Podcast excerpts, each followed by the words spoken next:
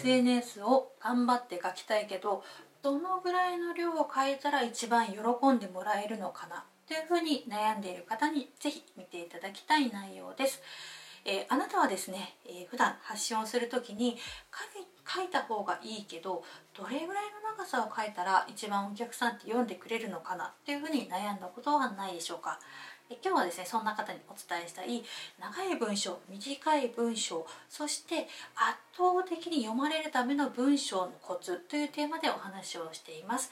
これを見ていただくと今まで悩んでいた文章を書く時の何書いたらいいかなどれぐらい書いたらいいかなという悩みが解決されますので是非最後までご覧ください。こんにちは岩井京子です。本日も私の配信をご覧いただきまして誠にありがとうございます。こちらのチャンネルでは資格を取ったけれどもなかなか集客ができないという講師、コーチ、先生業をやられている方のオンライン集客の秘訣というテーマでお話をしております。私自身もですね同じ資格をたくさん取ったけれどもなかなかそれが活かしきれずにセミナージプシーになってしまったというそんな過去がありましたそんな経験からですね同じように悩んでいる方の少しでもお役に立ちたい集客のコツをつかむきっかけになればという思いでこちらのチャンネルでは発信をしておりますので是非チャンネル登録といいね押していただいて応援していただけるとすごく励みになりますのでよろしくお願いします。えー、本題に入る前にですね、お知らせがありますということで、私の方で今、令和版の、えー、最新版、コーチコンサルタントのための新メルマガ集客ガイドブックというものをプレゼントしております。こちらはですね、あのまだメルマガ使っていないよとか、あとはメルマガやってるけど、正直活用しきれてないなっていうような方はですね、えー、概要欄もしくはコメント欄のリンクの方から、えー、ぜひチェックしていただければなと思います。えー、正直ですね、こう売上がやっぱり安定してる起業家さんっていうのは、SNS とか LINE とかそういうのだけ使ってるように見えるけど、実はちゃんとメルマガっていうのを構築して活用してるんですよ。ですね、ほぼ例外なくですね、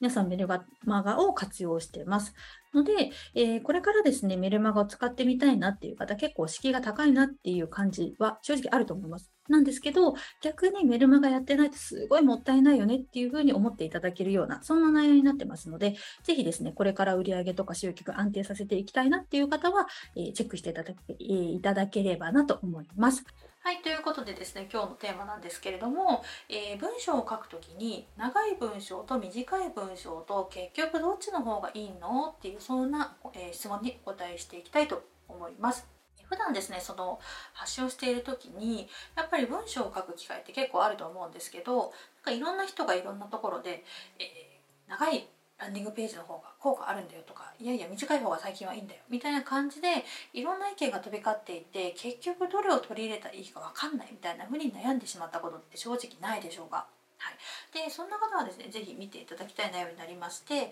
えー、今日はですねその文章の長い短いっていうのももちろんそうだけどそれ以上にここのポイントを押さえないと、えー、興味持ってもらえないよっていう大事なポイントについてお話をしていきますので是非、えー、コピーライティングの、えー、スキルだけではなくてもっと土台になってる本当に大事なコツの部分を知りたいなという方は是非最後までご覧いただければなと思います。これもですね、ブログもそうですし、SNS もそうですし、まあ、ランディングページとかね、長いランディングページの方がいいよとか、えー、短い方がいいですよとか、なんかそういう話ってよくあるんですけど、あのあらゆる場面でですね、こういうふうに文章を書くときの、えー、迷いがですね、こういうふうに結局どっちがいいんだいみたいな感じでいただくことっていうのがあります。なので、今日はそれを答えていこうと思うんですけど、まあ、結論から言います。結論から言います。はい。長い、長さの問題じゃないです。長さの問題じゃなくて、えー、内容の問題ですねっていう、面白いかどうか、それに尽きるよっていうのが、えー、答えです。はい。それだけだとね、もう終わっちゃうので、じゃちょっと深掘りしていこうと思うんですけれども、あの、面白い文章かどうかっていう、この面白いっていう定義って、なかなかですね、こう抽象的なので、えー、イメージするのが難しいかなっていうふうに思いがちですが、えーとシンプルに言うとですね、え、ー、と、読んでいて、続きが気になる文章かどうかですね。はい。面白いかどうか。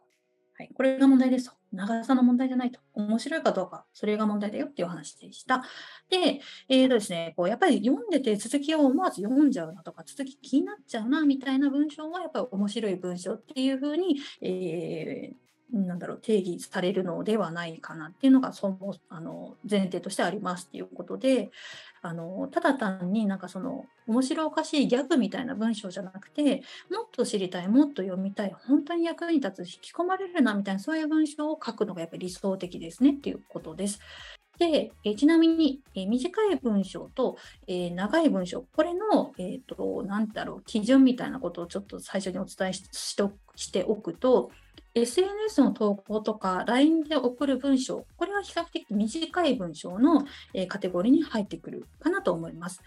だいたい300文字から500文字ぐらいかなっていうふうな、あの LINE のあの吹き出し1つ分ですね。はい。これが短い文章の定義かなっていうようなイメージで考えてください。で、対して長い文章っていうのは、1000文字とか2000文字とか3000文字とか、あの、ブログとかメルマガで送られてくるぐらいのボリュームですね。はい。あれぐらいの量っていうのはやっぱ長い文章かなっていう感じで、え、考えていただければと思います。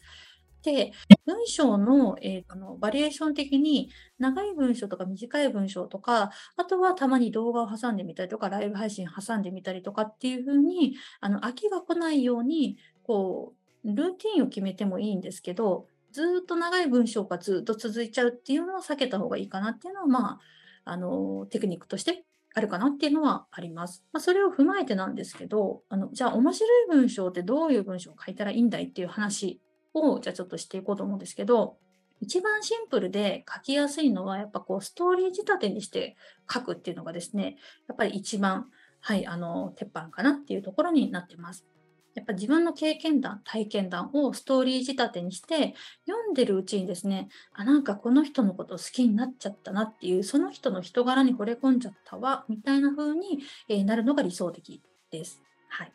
であのストーリーを使ったマーケティング手法っていうのもあるぐらいやっぱりストーリーっていうのは奥が深いものにはなってきます。私がですねこう普段、えー、サポートさせてもらっている資格とか技術はある。で他の人と同じこう何々協会のなんとかインストラクターみたいなそういったこう資格を看板にしてお仕事をしている方っていうのは特にこのストーリーとか体験談っていうのを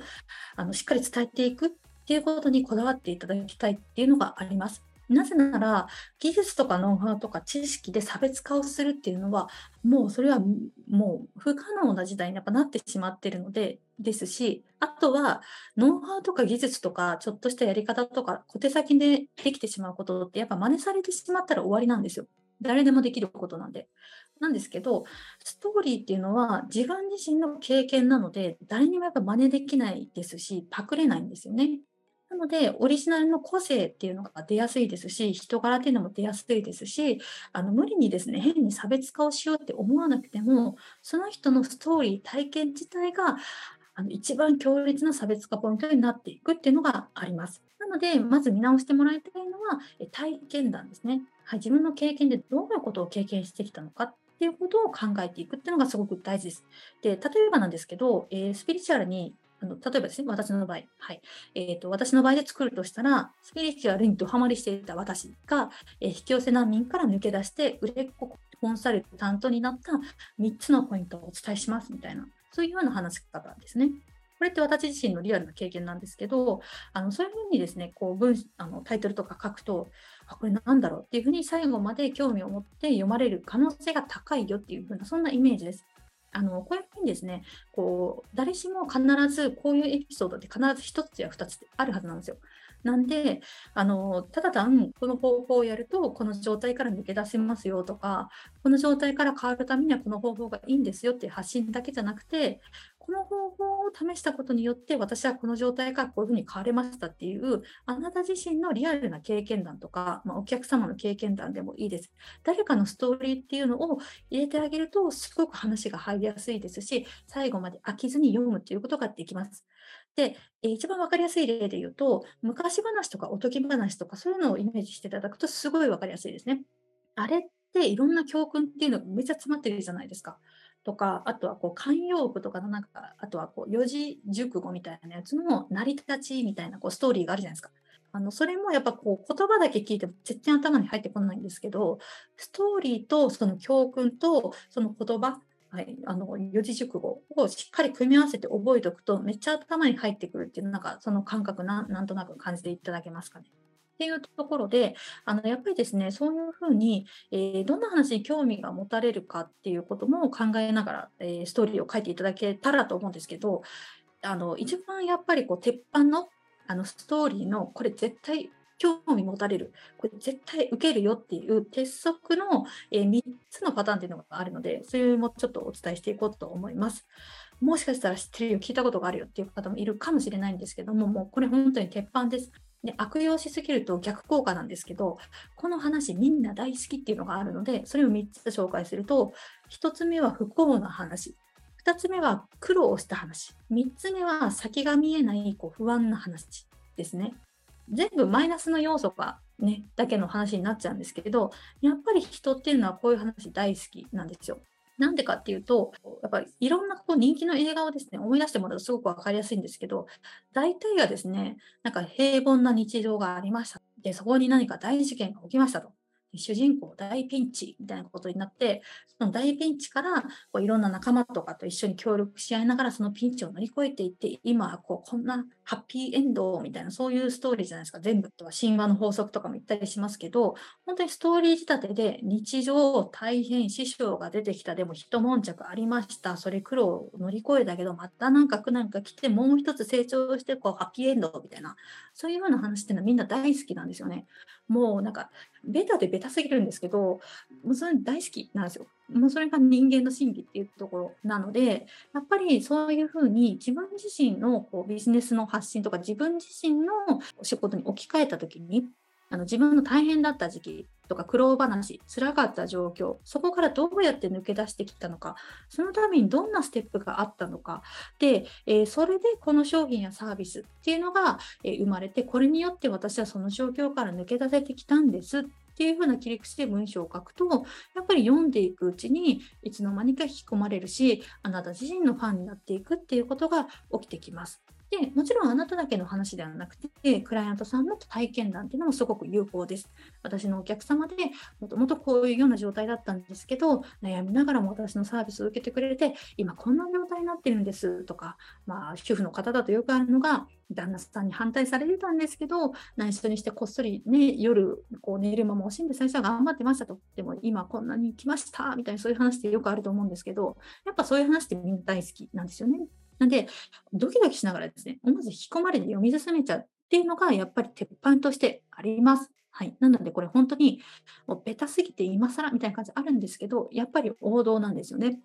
はい、えー、では今日のお話は以上となります。まとめていくとですね、えー、文章長い短いの問題ではなくて、もっと本質的本質的なところが、えー、大切だよっていう話を今日はしていきました、えー、人はストーリーが大好きです。あなたが苦労した話、大変だった話、こんな風に乗り越えてきたんだよっていう話を交えながら、私の提供している商品やサービスって、こういう悩みを持っている人にすごく役に立つんだよってっていうのを分かっていただけるような、そんなこうあの興味を持って引き込まれるようなそういった文章を書いたら、えー、長くても短くても、えー、それってあんま関係ないよっていうお話をしていきました。はいということでですね今日はこのテーマでお話をしていきました。是非、えー、質問とか、えご意見とか感想とか、えコメント欄に残していただけると励みになります。はいということで今日の配信は以上となります。また次の配信でお会いしましょう。ありがとうございました。